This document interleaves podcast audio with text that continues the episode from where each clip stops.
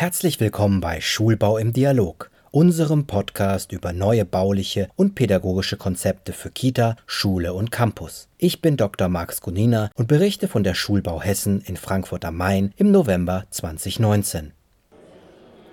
Ich spreche jetzt mit Pallebo Rasmussen, assoziierter Partner von KHR Architekten AS aus Kopenhagen.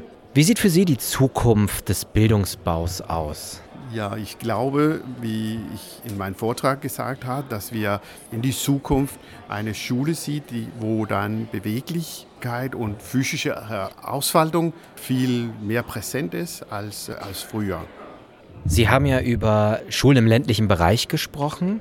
Was gibt es für Lösungen für Schulen im ländlichen Bereich? Ja, ich bin nicht so richtig daran gekommen, aber ich glaube, dass es für Schulen in ländlichen Bereichen sehr wichtig sind, dass die nicht nur als Schulen dasteht, aber das Gebäude auch den Öffentlichkeit anbietet und dass man da auch Veranstaltungen und soziale Zusammenhänge da in das Gebäude, wo die Schule dann hingehört, auch das machen kann.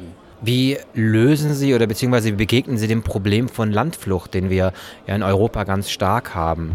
Das ist ja eine politische Frage. Das hat ja nicht so viel mit Architektur zu tun. Aber ich glaube, dass es für ländliche Bereiche sehr wichtig ist, eine Schule zu haben, um Landflucht zu verhindern. Wenn nicht eine Schule da ist, dann glaube ich, dann ziehen die Leute auch nicht dahin. Sie haben ein paar Konzepte ja, vorgeschlagen, Ideen entwickelt. Können Sie die einmal kurz zusammenfassen? Ja, also vor allem, was dann für uns neu ist, ist, dass wir diese schuhfreien Schulen baut, wo die Kinder sich die Schuhe am Morgen abnehmen und dann laufen sie den ganzen Tag in das Gebäude rum auf Strumpfhosen. Und das fördert ja auch diese Beweglichkeit, die dann auch für das Lernen sehr wichtig ist. Wie ich früher gesagt habe, ich glaube, das wird man mehr und mehr in die Zukunft sehen, dass auch die physische Aktivität mit in Unterricht einziehen wird. Die Konzepte sind also auch möglich für Sanierung von Gebäuden, also sprich, dass man alte Gebäude nochmal diese neuen Methoden einführt. Oder muss das von Anfang an das Konzept beim Neubau bedacht werden? Nee, das glaube ich, das kann man auch bei Umbau. Das kommt ja natürlich drauf, wie umfassend das Umbau ist, aber ich glaube, das kann man auch im Umbau einbringen. Sie sagten vorhin, Sie sind nicht ganz bis zu den ländlichen Schulen gekommen. Wo lag der Fokus nachher des Vortrages? Ja, unser Fokus war eher, wie man gute Schulen gestalten. Also, und das geht ja beide in ländlichen Bereiche und auch in die Stadt. Aber das ist klar, die Rahmenbedingungen sind vielleicht ein bisschen anders in die Stadt. Vor allem muss man mehr Sicherheit rundum haben.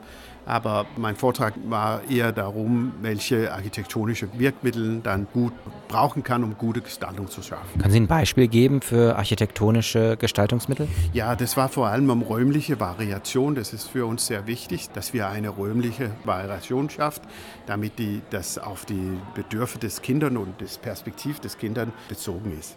Als letztes, Sie haben sich gestern schon ein bisschen die Schulbaumesse angeschaut. Wie sehen Sie oder welchen Stellenwert hat die Schulbaumesse im Bildungsbausektor für Sie, als der jetzt hierher kommt und Referent ist?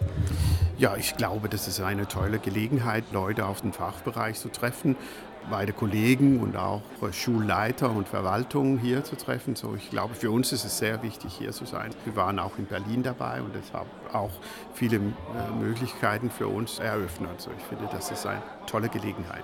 Ja, vielen, vielen Dank, dass Sie sich die Zeit genommen haben und dann wünsche ich Ihnen weiterhin ganz viel Spaß. Danke vielmals, ich danke Ihnen auch.